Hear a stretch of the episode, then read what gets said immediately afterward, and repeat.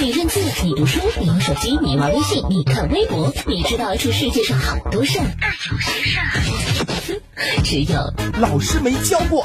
老师没教过，只为你说别人不知道的事儿，每天都有收获，有惊喜。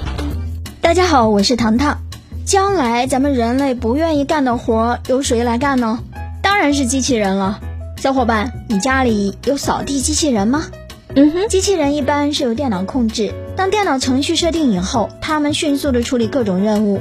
有一些机器人能够独立的工作，还有一些机器人则必须是有人类控制的。后者呢，如今是最常见的。人类可以遥控机器人完成许多危险性的动作，比如说可以用它们检查可疑的炸弹邮包，机器人能被送往海底拍摄沉船残骸的照片。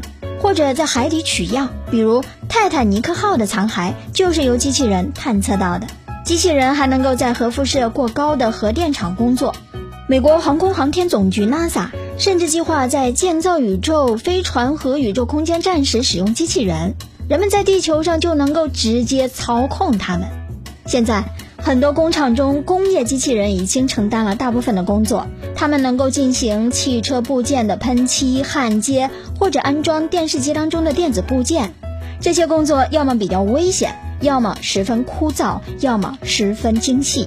高级的工业机器人工作的时候，不需要人类一直监控着，它们能够准确地完成工作，甚至不需要休息。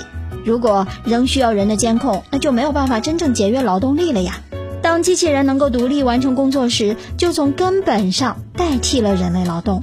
没有机器人，人类也无法研制太阳系当中的其他行星啊！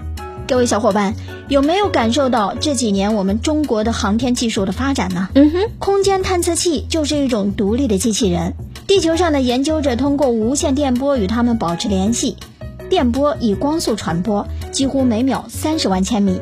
对于在地球附近的机器人来说，只需要千分之一秒就能够接收来自地球的信息。但是火星上的机器人需要二十分钟才能接受到来自地球的电波信号。也就是说，从机器人发出信号表示自己出现故障开始，到地球上的反馈信息到达火星那一刻，一共需要四十分钟，这就有可能延误修复的时机。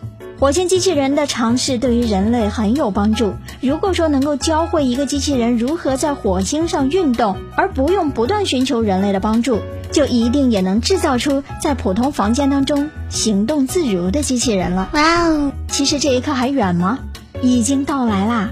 这里是老师没教过，我是糖糖，下个时段我们再见。